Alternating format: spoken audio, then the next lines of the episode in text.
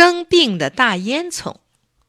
工厂里有个大烟囱，得了消化不良症。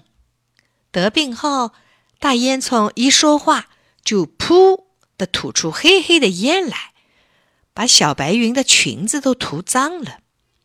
小白云说：“大烟囱，你真脏，我不跟你玩了。”大烟囱很伤心，就呜呜的哭起来了。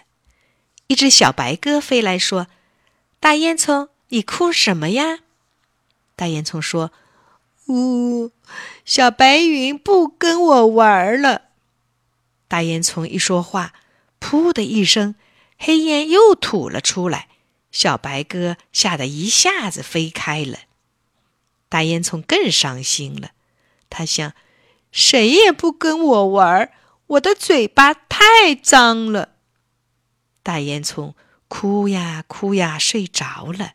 后来做了一个梦，梦见自己的嘴巴干净了，吐出来的烟淡淡的，像一朵一朵的小白云。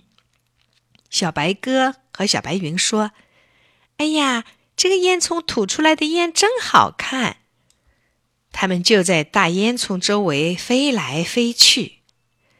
大烟囱醒过来的时候，天已经亮了。咦，小白鸽和小白云真的在身边飞来飞去呢。他们见大烟囱醒了，就说：“大烟囱，你早啊！”大烟囱说：“你们早啊！”大烟囱一说话，看见自己的烟很淡很淡，真的像一朵朵的小白云了。大烟囱高兴的呵呵的笑起来了。小白鸽说：“嘿。”工人叔叔帮你治过病啦？小白云说：“真的，他们来了好长时间呢。”大烟囱说：“嘿，见到工人叔叔，我一定要谢谢他。”